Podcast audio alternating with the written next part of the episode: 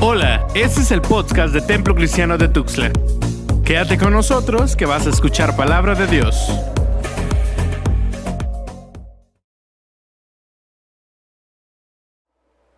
Que el Señor les bendiga, hermanos, y agradezco mucho el hecho de que estén sintonizando en esta noche, particularmente a los que ustedes tienen mucho interés, porque sí conozco esta, este interés entre los hermanos de la carta a los romanos. Ah, he repetido una y otra vez y quiero hacerlo de nuevo. El apóstol Pablo ha escrito en esta carta a lo que algunos han, han declarado, pues todo un- una carta teológica en el sentido más profundo de la palabra. Y la complicación es grande si ustedes tuvieran la oportunidad de leer la historia de la interpretación, o sea, 20 siglos de interpretación, ustedes descubrirían que en primer lugar ya es imposible leer toda esa literatura. Con las ayudas que tenemos en el tiempo moderno, aún así, hermanos, uno aprende una cantidad enorme de los tiempos cuando se ha creído algo y luego por alguna razón se ha abandonado esta creencia. Los capítulos a los que vamos a entrar, y tendremos tres domingos, incluyendo este, en el que vamos a, penetrar a un bosque denso, me refiero a los capítulos 9 al 11. Históricamente han habido autores que definitivamente, hermanos, han descontado estos capítulos como un apéndice. Eh, nos dicen ellos que ustedes pudieran leer hasta el versículo 39 del capítulo 8 y saltarse al capítulo 12 sin experimentar la necesidad de que estén los capítulos 9, 10 y 11 en donde están. Esta actitud creo que es un extremo y debemos de rechazarla rotundamente por muchas razones. Una de ellas, capítulo 9, 10 y 11, aunque fuera un apéndice que no lo es, eh, es la palabra de Dios. Y entonces, que no la entendamos sería una cosa, que tenemos que luchar con ella, esa es otra cosa. Y creo que ese será el camino. Y así como la lectura, la primera lectura de hoy, ¿verdad? Jacob luchando con el ángel toda la noche y le dijo, no te voy a dejar ir hasta que me bendigas. Creo que debería ser la actitud de estos tres capítulos. Allá en el siglo XVII, principios del siglo XVII, Jacobo Arminio, ya los nazarenos, nosotros en la iglesia de Nazareno nos definimos como arminianos wesleyanos. Pues Jacobo Arminio, allá al principio del siglo XVII, él murió muy temprano, ah, estaba preparándose para el concilio de Dort, un pleito que hubo de hecho, pero él ya no estuvo por, por su muerte escribió una disertación sobre el capítulo 9. Y a mí me fascina en las primeras páginas cómo él nos dice, el apóstol Pablo en estos tres capítulos todavía está sosteniendo lo que dijo en capítulo 1, versículos 16 y 17. ¿Y qué es lo que dijo el apóstol? Porque no me avergüenzo del Evangelio, porque es salvación a todo aquel que cree primeramente al judío y después al griego. ¿Sí? Porque en el Evangelio pues se revela la justicia de Dios. Entonces, estos tonos creo yo que son los que necesitamos mantener.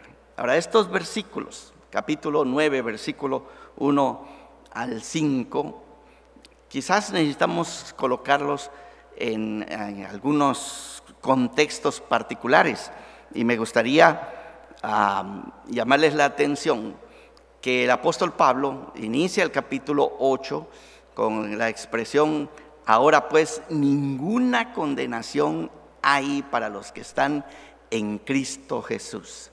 Ninguna condenación. Me encanta, es una declaración total y completa y nosotros necesitamos no solamente creerla, pero lograrla en nuestras vidas ya con los capítulos 12 en adelante que serían las exhortaciones. Necesitamos crecer y llegar a ser lo que en Cristo Jesús somos. Somos los hijos de Dios. Y para los hijos de Dios no hay absolutamente ninguna condenación. Pero cuando termina el capítulo 8, el apóstol Pablo está pues levantando sus manos, alabando a Dios en una doxología profunda acerca de lo que Dios ha hecho en Cristo Jesús. Y aquí concluye, ¿sí? No hay ninguna separación. ¿sí? Primero, no hay ninguna condenación y concluye, no hay ninguna separación. ¿Qué nos separará del amor de Dios en Cristo Jesús? Es la gran pregunta.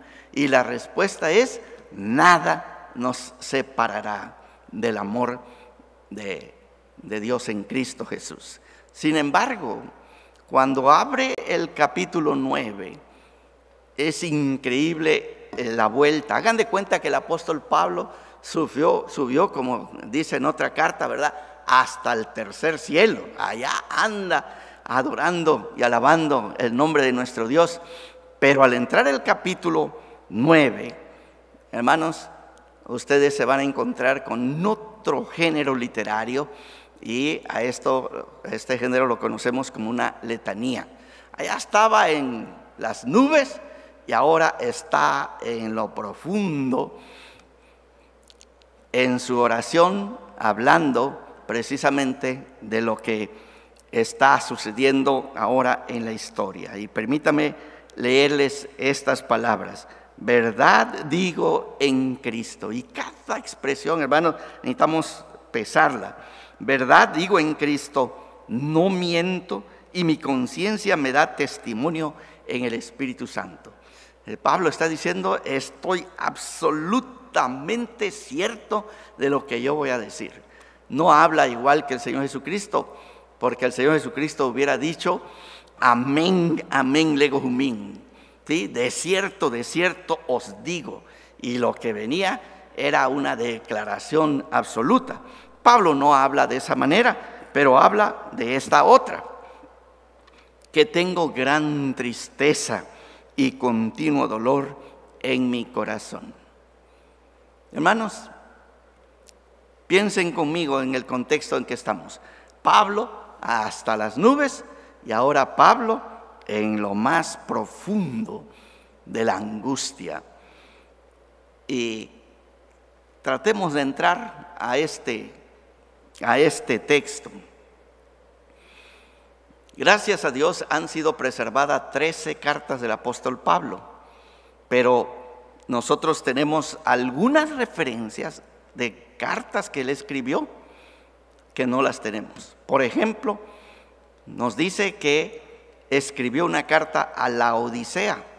¿No les encantaría que uno de estos días los arqueólogos dijeran, no la encontramos, ¿verdad? No sé, sería una gran lucha si deberíamos meterlo en la, en la Biblia, ¿verdad? Hay una, este, obviamente, apócrifa, que Marción, allá en el tercer siglo, ah, incluye, porque él tenía su colección de las cartas del apóstol Pablo, o sea, su Nuevo Testamento de Marción consistía de 14 cartas.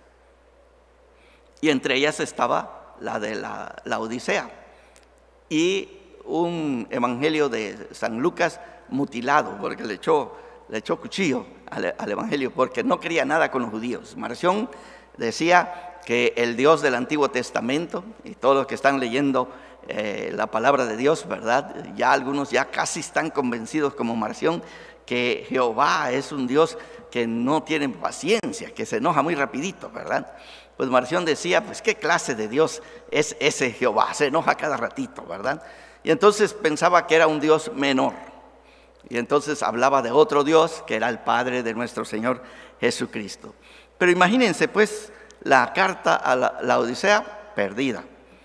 Y luego sabemos que escribió también a los Corintios en la primera carta, él eh, escribe y dice, esta es la segunda carta, la primera la escribí llorando, etcétera, etcétera. Así es que hay una carta. Muchos dicen que es la segunda carta mm, que nosotros conocemos como Segunda de Corintios, particularmente los capítulos 10 al 13. Sí, estas son cosas que debemos de, hablar y platicar en una clase de introducción al Nuevo Testamento. Pero para el efecto, hermanos, debe de haber escrito muchas más cartas el apóstol Pablo de las cuales no tenemos absolutamente ninguna noticia. Pero las que tenemos, las que la iglesia de Jesucristo ha aceptado como auténticas, son trece. Por algún tiempo también hebreos decían que era de Pablo, pero ya hoy día, no sé si ustedes leen el manual de la iglesia, me acuerdo que en las partes donde uno oficia para las parejas que se van a casar, así decía, y San Pablo, y hablaba de la carta a los hebreos, pero si leen los manuales más modernos, ya no existe esa referencia. ¿sí? Así es que convencidos que solamente tenemos 13 cartas del apóstol Pablo. Y si ustedes conmigo estudiamos detenidamente estas cartas, ustedes van a encontrar que el apóstol Pablo era una persona que sostuvo una enorme cantidad de conflictos. ¿Sí? El apóstol Pablo, hermano, parece que donde quiera que está, siempre está peleando, peleándose con alguien. ¿Sí? Se está peleando con los judíos, se está peleando con los gentiles, se está peleando con los romanos, se está peleando con los fariseos, con los saduceos, se pelea con los mismos cristianos. Pablo, donde quiera que ustedes lo lean, siempre va a estar en algún conflicto. Pero si unimos todos los conflictos que el apóstol Pablo tuvo en alguna carta o de las que no tenemos en nuestras manos, tenemos que concluir que ninguno de sus conflictos, ya sea externo o interno, se iguala a los versículos de Romanos capítulo 9 del 1 al 5. Esto hace nuestro texto, por supuesto, un texto supremamente importante. Ahora, el conflicto no es un conflicto externo, es un conflicto interno. Y nosotros queremos ah, introducirnos a esto, porque la intensidad de su ambivalencia interna y su conflicto ah, original tiene que haber sido impresionante. Y ustedes y yo, que somos gentiles, miramos a nuestro apóstol, él es nuestro apóstol, el apóstol a los gentiles, de verdad es un hombre apasionado, de verdad apasionado. Cuando todavía no era cristiano y era fariseo, ¿qué creen? Conflicto, ¿sí? Conflicto. Él estaba allí cuando mataron a Esteban, ¿verdad? Y ahí puso su brazo para que todos pusieran sus túnicas mientras mataban a Esteban. Después él va a decir cosas al respecto de esta, de esta experiencia. Pero cuando iba a Damasco, está en conflicto, sabe que allá hay cristianos, consigue carta y va al pleito allá. No va solito, van otros hombres con él, pero hermano, él es el líder está en conflicto. Pero aquí el conflicto es diferente. Sí, hermanos, si ustedes tienen la oportunidad, estudienlo. Si él habla de muerte en algún punto, inmediatamente está en pleito y va a hablar de vida también. Si él habla de la carne, inmediatamente está en pleito y va a hablar del espíritu. Si él habla de esclavitud, inmediatamente va a estar en pleito y va a hablar acerca de la libertad y de los hijos de Dios. Y entonces nosotros queremos ah, introducirnos a ver si podemos vislumbrar algo de esta intensidad que aparece, hermanos, en esta expresión y emoción intensa en estos versículos. Otra vez, hermanos, escuchen su lenguaje verdad digo en Cristo. ¿Sí? Como diríamos cuando, cuando era chiquito, ¿verdad? Nos, persinábamos y, besábamos la cruz porque decíamos lo que vamos a decir de verdad es verdad. ¿Sí? Qué bueno que no aprendí, ¿verdad? Como algunos aprenden a lo que te voy a decir es verdad y si no, que se muera a mi mujer, ¿verdad? Que se muera mi marido o, o alguna cosa, mi mamá o algo así. Te juro, ¿verdad? Por a la tumba de mi mamá, dirían algunos. No sé cómo expresamos que lo que vamos a decir nosotros estamos absolutamente seguros que es la verdad, que no mentimos. Y aquí nosotros lo encontramos al apóstol Pablo, verdad digo en Cristo, no miento. Y mi conciencia me da testimonio en el Espíritu Santo que tengo gran tristeza. ¿Sí lo escuchan? Gran tristeza. La palabra que está traducida aquí, tristeza, se podría traducir como angustia. ¿Saben? Como angustia. Y esta angustia que el apóstol está teniendo aquí es el único lugar en todo el Nuevo Testamento que la palabra aparece. Vuelve a aparecer en dos ocasiones que nos ilumina, de hecho, esta palabra en los escritos de Lucas y de Hechos. ¿Sí? La primera vez que lo encontramos en, el Evangelio de San Lucas es la del rico que se fue al Hades. ¿Se acuerdan de este texto? Está el rico en el Hades. Y en el Hades tiene que una gran angustia, tiene una gran sed y está suplicando que por favor le manden a Lázaro, le está pidiendo a Abraham, ándame a Lázaro, que a lo menos con su dedo toque en el agua. Qué increíble, que sea un toquecito, con eso este rico que está en el Hades se sentiría bien, se lo niegan, pero la angustia que tiene es esta expresión. Está en el infierno, diríamos nosotros, y desde allí está diciendo, bueno, no sé, espero que ustedes nunca conozcan esta angustia, porque van a estar en el cielo, porque si la conocen significa que están allá abajo, ¿verdad? Mirando hacia arriba y crujiendo los dientes. No hablemos más de eso. La segunda vez que la palabra aparece, de nuevo en los escritos de, Lucas, ahora en el libro de Hechos, es cuando Pablo se despide de los ancianos de Éfeso. Están diciéndose adiós. Y Pablo sabe que los hermanos de Éfeso jamás volverán a ver su rostro. Él está seguro de esto.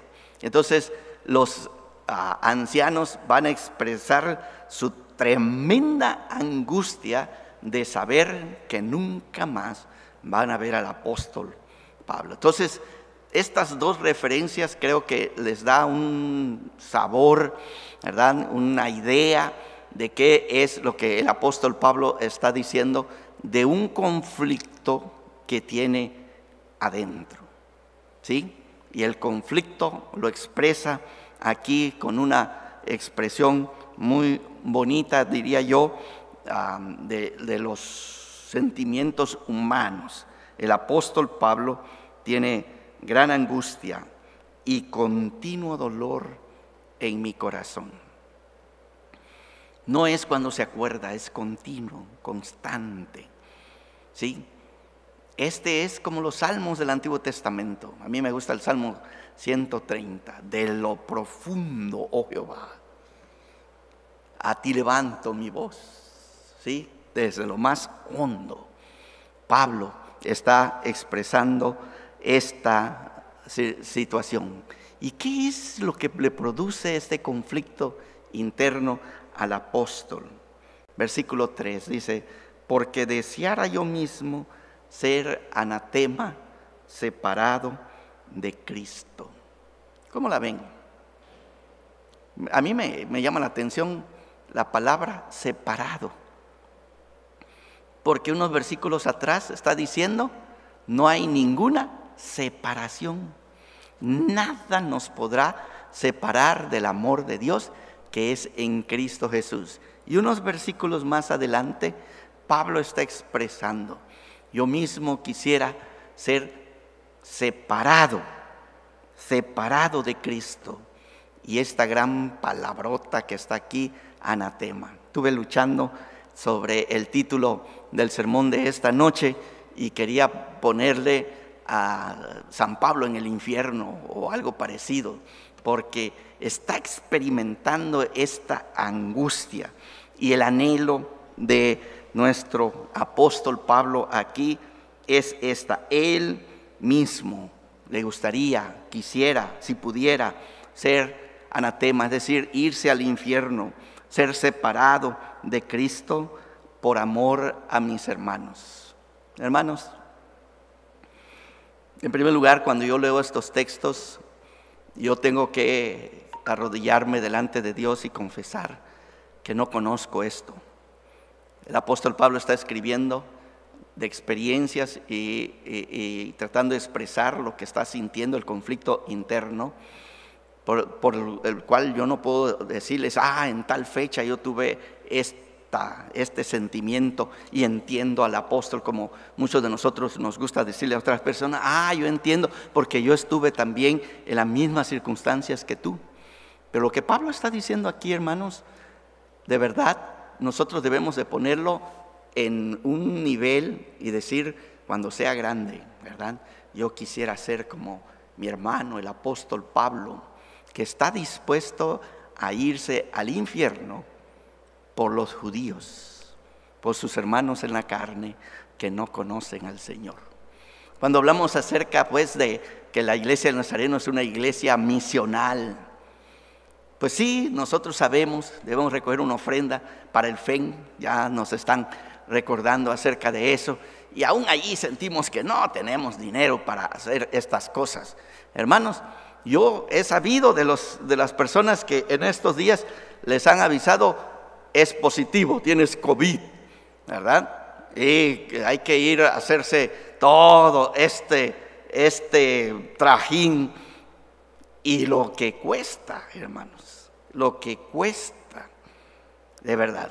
Hermano Daniel allí, la hermana Pamela que están con GNP, constantemente están diciendo, asegúrate, nosotros te aseguramos, ¿verdad? Si vas a tener gastos grandes ah, del COVID-19. Y bueno, tal vez todos deberíamos estar asegurados, tal vez en el templo deberíamos comprarnos un seguro así todos, para todos juntos, no sé, ¿verdad? Pero cuando ya es asunto de tu vida, mm, sale volando tu carro, mm, en un ratito lo vendes, mm, vendes tu casa, ah, vendes todo lo que tienes porque lo que quieres es salvarte. Pero lo que estamos haciendo todavía es parte de nuestro egoísmo, quiero salvarme a mí mi vida. Oh, que mis hermanos levanten una ofrenda y que me ayuden. Pero hermanos, Pablo no está hablando de él. Él está hablando del amor profundo que tiene por los judíos que no han aceptado al Señor Jesucristo. Yo no sé si este texto, hermanos, les pega a ustedes. A mí me pega. Yo lo leo y digo yo, uy, de verdad, definitivamente, yo no estoy allí. No estoy allí. No he estado y espero nunca estar allí. Pero el apóstol Pablo está del otro lado, hermanos, porque él dice, yo mismo desear hacer anatema separado de Cristo por amor a mis hermanos, los que son mis parientes según la carne. Es intenso, yo no sé si lo sienten, hermanos. Léanlo detenidamente, permitan que la palabra de Dios entre hasta los huesos a los tuétanos, hermanos, y que nos pegue la palabra de Dios. Este es Pablo. De verdad, ama a los hermanos judíos. Por supuesto, no solamente a los judíos. Lea la, carta de 2 Corintios 13, particularmente el capítulo 13, ¿sí? Yo estoy dispuesto, ¿verdad?, a gastar de lo mío. Y no solo de lo mío, sino a mí mismo por amor de vosotros. O sea, también era intenso en su amor hacia las iglesias que él estaba formando. Entonces, por amor a mis hermanos, los que son mis parientes según la carne. Y luego viene una lista que quisiera llamarles la atención, que son israelitas, de los cuales son, y mire toda la, la lista que tiene, la adopción, la gloria, el pacto. Algunas Biblias, creo que están más correctas, hablarían de los pactos en plural, la promulgación de la ley, el culto y las promesas. Y el versículo 5, de quienes son los patriarcas y de los cuales, según la carne, vino Cristo, el cual es Dios sobre todas las cosas, bendito por los siglos. Amén. Me gusta el apóstol Pablo en estos cinco versículos. Está en el, allá en el fondo del abismo angustiado por sus hermanos y termina y está en una doxología dada a Dios. Fíjense, desde un extremo hasta el otro extremo en estos cinco versículos. Pero, ¿cuál es el, problema exactamente? ¿Qué es lo que lo tiene angustiado al apóstol Pablo? ¿Y de dónde proviene esta lucha? Yo quisiera, de manera breve, porque tengo como seis páginas escritas aquí, obviamente no las voy a poder exponer, pero tiene en esta lista cosas en las cuales podemos notar lo que el, título de nuestro sermón quiere capturar. Ven ustedes, aquí está Israel y aquí está la iglesia cristiana. ¿Sí? Está Israel y la iglesia cristiana. Todos estos hermanos modernos que los conocemos como ah, mesiánicos, judíos mesiánicos, deberían de leer a Pablo. Pablo, este Pablo, porque él está consciente que está Israel y está la iglesia cristiana. Y cuando mira a un lado y mira al otro lado, está el origen de su angustia. Veamos tantito. Ojalá que vamos a usar unos minutos para hablar rápidamente. La, la, primera palabra que tenemos aquí de los israelitas son la adopción. La adopción. Saben ustedes, desde que nace Israel, desde que nace Israel, las expresiones que están en la palabra de Dios es que Israel es su hijo. Manda a Moisés y a Aarón para que hablen con Faraón y le dice en el capítulo 4, deja ir a mi hijo. ¿Sí? Deja ir a mi hijo, a mi primogénito. Y Israel, hermanos. Allá en Oseas capítulo 11 dice, de Israel llamé a mi hijo. Sí, y hermanos, si de algo se jactaban los judíos, era esto. Ellos decían, todas las naciones son naciones, son los etnos. ¿Sí? Nosotros usamos la palabra étnicos, ¿verdad? Allá cuando estaban en Estados Unidos, nosotros los hispanos, los chinos, los japoneses, éramos los grupos étnicos y los gringos, los blancos, que creen que eran. Pues ellos obviamente no eran étnicos, ellos lean su Biblia, también son étnicos, no me anden aquí que nosotros somos étnicos, ya quítense esos prejuicios de su cabeza, también ellos son gentiles. Pues los judíos decían, todos los pueblos son naciones, todos, todos, todos son naciones, etnos, mas nosotros somos el pueblo, ¿sí? Laos en griego, somos el pueblo. Hay una anécdota allí que este cristiano quería convertir a este judío y el, y el judío no se convertía, pero uno de esos días aceptó a Cristo y vino al templo y daba testimonio y dijo, hermanos Goyim, si ¿no? han oído esa palabra, Goyim es gentiles, ¿sí? Dijo, hermanos gentiles, todavía todos eran gentiles, él seguía siendo pueblo de Dios, muy orgullosos los judíos, pero algo sucedió en este periodo de la muerte de nuestro Señor Jesucristo, cuando Pablo está escribiendo, y hermanos, se calcula que el Señor Jesucristo murió y resucitó en el año 27 después de Cristo, ¿sí? el año 27. Y esta carta se está escribiendo en el invierno del 55 o 56. Cuenten, hagan sus cuentas, han pasado 30 años. Han pasado solamente 30 años y la iglesia primitiva está luchando con este asunto. ¿Sí? La lucha de verdad fue fuerte porque había un grupo grande dentro de los cristianos, porque, bueno, esa es una postura dentro de los cristianos, que todo mundo podía llegar a ser parte del pueblo de Dios, provisto primero que te hicieras judío. ¿Sí? Tienes que ser primero judío, circuncidarte, bautizarte y guardar la ley antes de que puedas llegar a ser cristiano. Doble obstáculo, ¿verdad? Bueno, los judíos que no eran cristianos decían, no, yo no soy cristiano, pero pueblo de Dios, eso soy. Pero el apóstol Pablo tiene un conflicto aquí y muy serio que conforme avancemos lo vamos a ir notando. Porque para el apóstol Pablo, todo el que cree en Jesucristo es adoptado. Puede clamar Abba Padre por el Espíritu de Dios que se nos ha dado. Y si los gentiles pueden ser hijos de Dios sin cruzar por donde estaban los judíos, eso producía parte del conflicto para el apóstol Pablo. No había de pronto la suficiente continuidad. La segunda palabra, gloria, la cabot, ¿verdad? Ah, la palabra chequina que algunos utilizan, eh, palabras antiguas, pues tenía que ver con esta radiación de la presencia, de la epifanía de Dios, que actualizaba precisamente todo lo que los judíos hablaban acerca de sí mismos. Y si ustedes tienen la oportunidad de leer la palabra de Dios, ustedes se han de acordar que este pueblo de Israel rebelde cayó en idolatría y Jehová les dijo, este, mm, yo creo que los voy a matar en el camino, mejor voy a mandar a mi ángel para que vaya con ustedes y los introduzca en la tierra prometida. Y Moisés, pero inmediatamente reaccionó y dijo, no, si tú no vas a ir con nosotros, o sea, si tu gloria no va a ir con nosotros, aquí estamos bien. Déjanos en paz,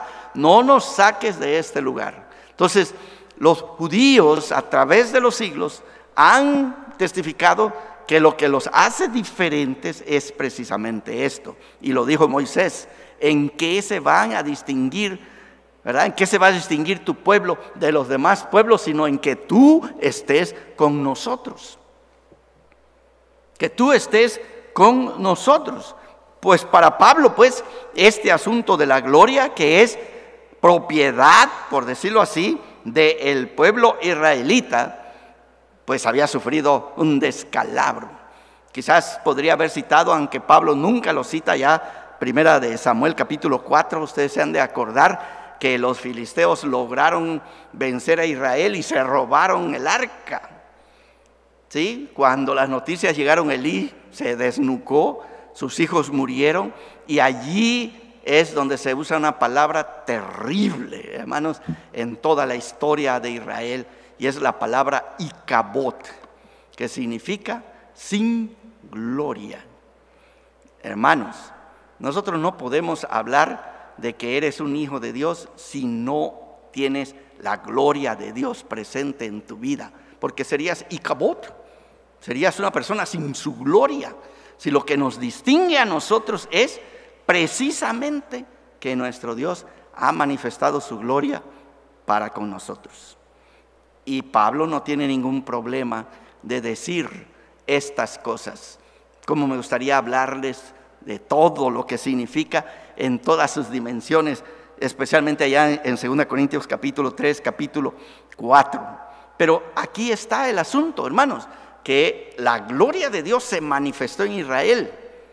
¿Se acuerdan de 1.14 de San Juan? Y aquel verbo se hizo carne y habitó entre nosotros. ¿Y qué dice? Y vimos su gloria, gloria como del unigénito del Padre, lleno de gracia y de verdad. La ley fue dada por Moisés, ¿sí?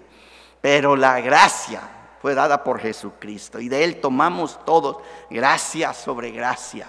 ¿sí? Esta expresión en otro lenguaje, en, en, en Corintios, Corintios, ustedes van a encontrar, nosotros vamos de gloria en gloria, como que estuviéramos viendo en un espejo la misma presencia del Señor. Pero algo ha sucedido, los judíos precisamente porque el Señor estaba profetizando, anunciando que el juicio venía sobre ellos, volvieron a caer en esta experiencia de Icabot. ¿sí? Se destruyó su templo, se destruyó su ciudad y la gente fue en su mayor parte destruida, algunos lograron sobrevivir. Entonces el apóstol Pablo está luchando con esto. ¿Dónde está la gloria? ¿Dónde está la gloria? No es la primera vez, lean el libro de Ezequiel y ustedes van a ver el templo donde normalmente ustedes encontraban la gloria de Dios, se levanta del templo la gloria de Dios y se mueve, va sobre unos carros que se explican ahí, llenos de gloria, va la gloria de Jehová a Babilonia. eh, pero aquel lugar es, es tierra inmunda, pero allá está el pueblo. Y entonces la gloria de Dios va a morar con el pueblo que está en Babilonia. Esto es inconcebible, hermanos, de verdad. Y hay que leer todo el libro de Ezequiel al respecto. Tercero, hermano, los pactos.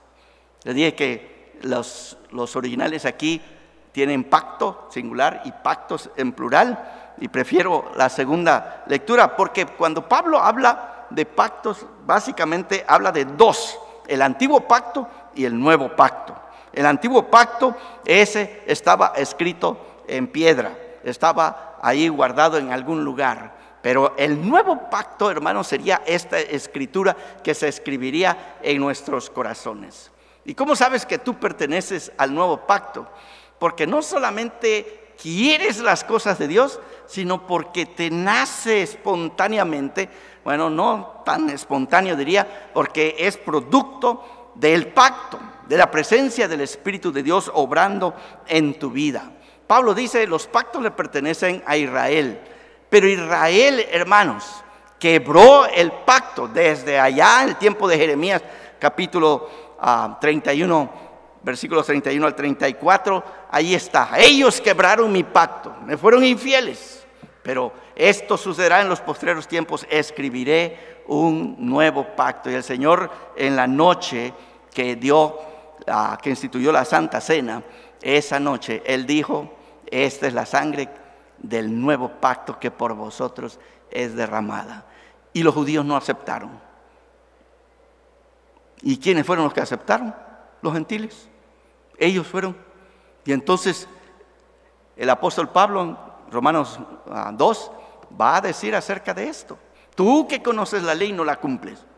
Pero aquel que no conoce la ley muestra que conoce la ley y la cumple. Entonces, ¿qué vamos a hacer con esto? Bueno, aquí Pablo está en conflicto, precisamente, porque los judíos no habían aceptado. Y bueno, voy a tener que doblar las manos, ¿verdad? La adoración sería el siguiente tópico, la adoración o el culto. Hermanos, ustedes saben que la gran lucha que hay a través de todo el Antiguo Testamento es este Israel que no quiere adorar a Jehová. Tantito, hermanos, surge un nuevo rey y ese no sigue a Jehová. ¿Qué hace el pueblo? Todos se van a adorar a los ídolos. Al ratito están adorando a Moloch, a Baal, a Astarte, es triste cuando uno lee toda esta historia. Y si los judíos pudieran decir, nuestra adoración es la verdadera adoración. El apóstol Pablo va a decir, no, no es así. La verdadera adoración es una diferente. Y capítulo 12 va a abrir precisamente los primeros versículos. Este es vuestro culto racional, dice el apóstol Pablo. Entonces, tenemos esta lucha y los judíos todavía podrían decir, nosotros adoramos en el verdadero templo. Lo que ustedes tienen no cuenta. Nosotros adoramos con los sacrificios. Lo que ustedes hacen no cuenta. Y podrían descontar a todo mundo. Pero ¿se acuerdan qué le dijo el Señor Jesucristo a la mujer samaritana? El tiempo viene, la hora es, y ya es ahora, ¿verdad? Que los que adoran a nuestro Padre los que adoran a Dios, lo adoran en espíritu y en verdad. Algo había sucedido que estaba transformando este asunto. Quinto, las promesas, hermanos. De verdad, cuando nosotros leemos acerca de las promesas, va a aparecer nuestro ancestro, el que nos une de alguna manera, Abraham. Fue él quien recibió las promesas. En tu simiente serán benditas todas las familias de la tierra. Y damos gracias a Dios porque ya desde allí, hermanos, nosotros estábamos incluidos. Nosotros somos las otras familias de la tierra. Y Pablo en algún punto va a amarrar esto de tal manera que va a decir, bueno, ¿es Dios solamente Dios de los judíos?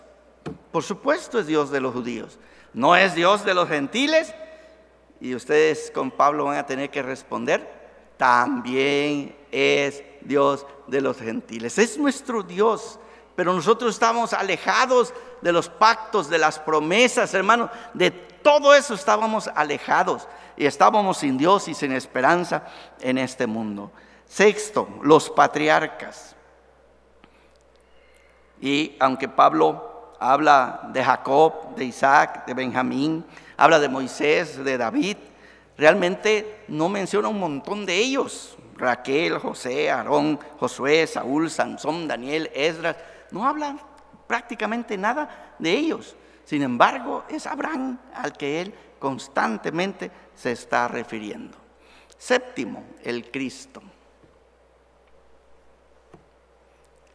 Hermanos, pongamos un judío aquí y pongamos un cristiano aquí. Y el judío, si ustedes le preguntan si Jesús es el Cristo, básicamente va a escupir y decir, Él no es el Cristo. ¿Qué les parece, hermano? Pero el Cristo pertenece a los judíos, es de los judíos, no es nuestro. Sin embargo, en el día que nosotros creímos en Él, fuimos adoptados. Las promesas que estaban allá en la antigüedad son nuestras, hermanos. Son nuestras. Nosotros podemos reclamar y podemos decir, nuestro Señor Jesucristo. Qué bonito que decimos Padre nuestro, ¿verdad? Pero también es hermoso poder decir nuestro Señor Jesucristo. Es que no es nuestro, hermano, es de los judíos.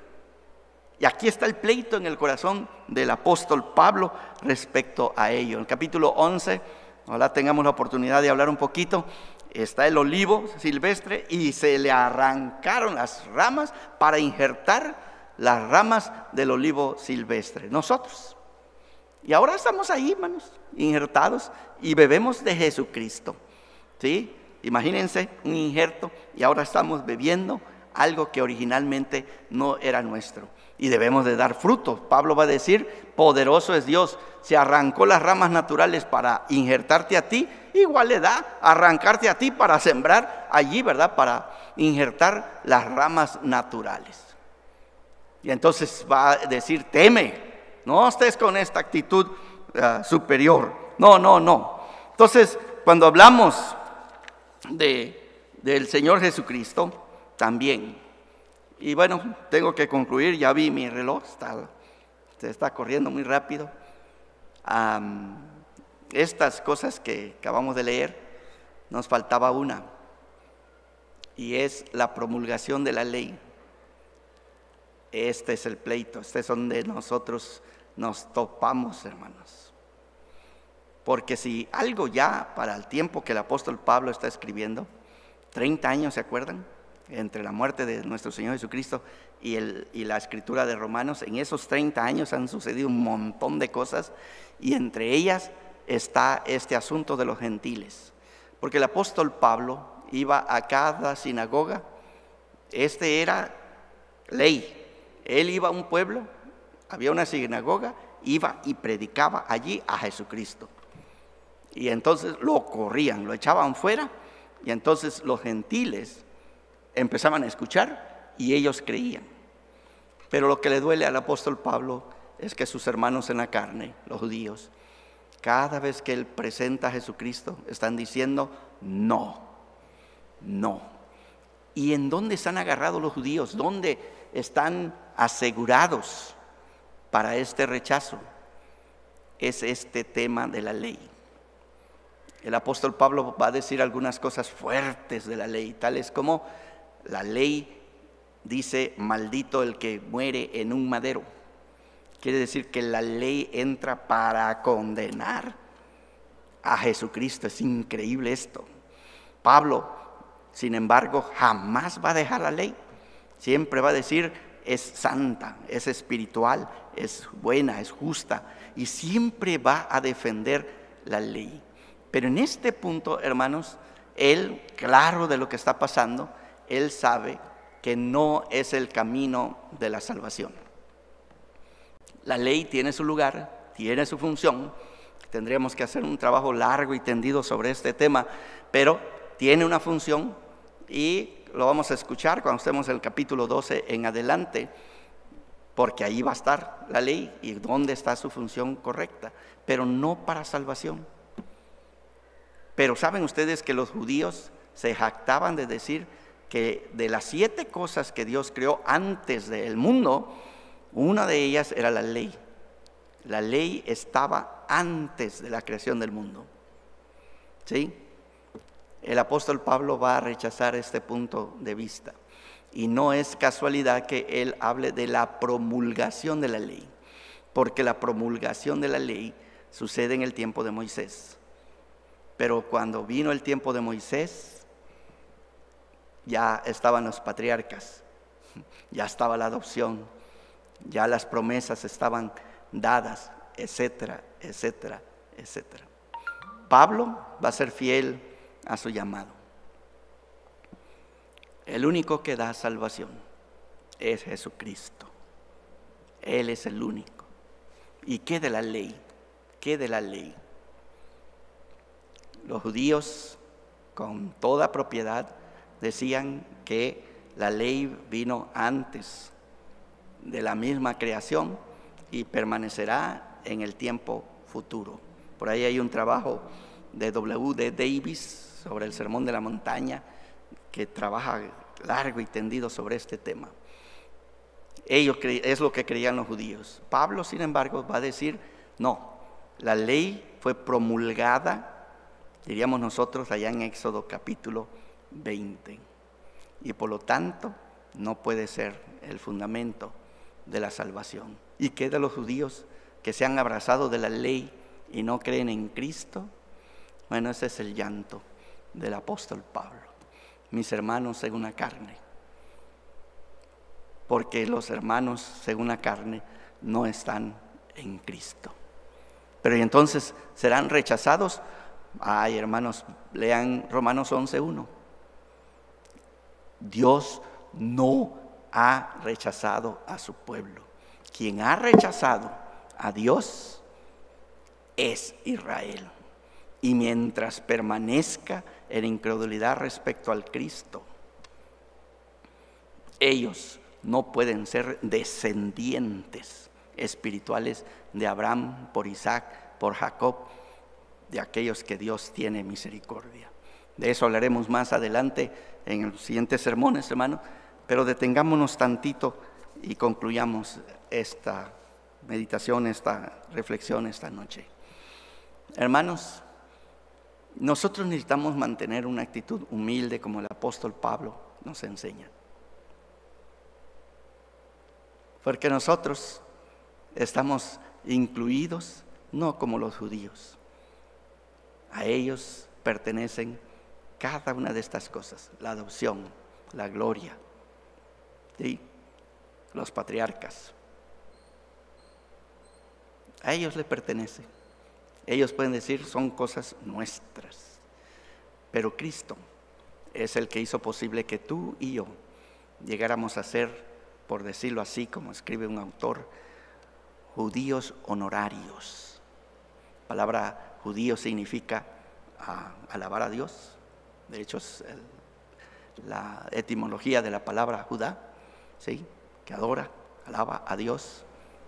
Nosotros llegamos a ser solo en Cristo Jesús y solo en Cristo si creemos. Si creemos. Entonces, el único lugar donde tú y yo podemos abrazarnos y agarrarnos para salvación es en esta fe en Cristo Jesús. Y no es fe nada más, cualquier fe. Tiene que ser fe en Cristo Jesús. Por eso constantemente la iglesia invita a todo mundo, cree en Cristo, cree en Cristo y entonces serás salvo, como dijo el apóstol Pablo, Hechos 16, tú y toda tu casa. Yo encuentro aleccionador este pasaje por muchas razones, pero en esta noche yo quisiera decirles, hermanos, de verdad, Romanos es una carta densa y estudiarla requiere mucho tiempo, pero sí podemos vislumbrar algunas cosas y por las cuales nosotros también debemos detenernos y decir, Padre, entiendo que yo no soy la rama natural, yo soy la rama silvestre, pero en Cristo Jesús tú me has injertado y bebo de la savia espiritual que viene de Jesucristo a través de su Espíritu Santo.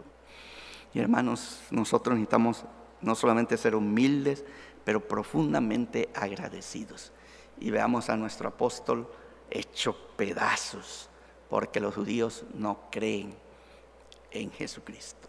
Ya dirá algunas cosas más.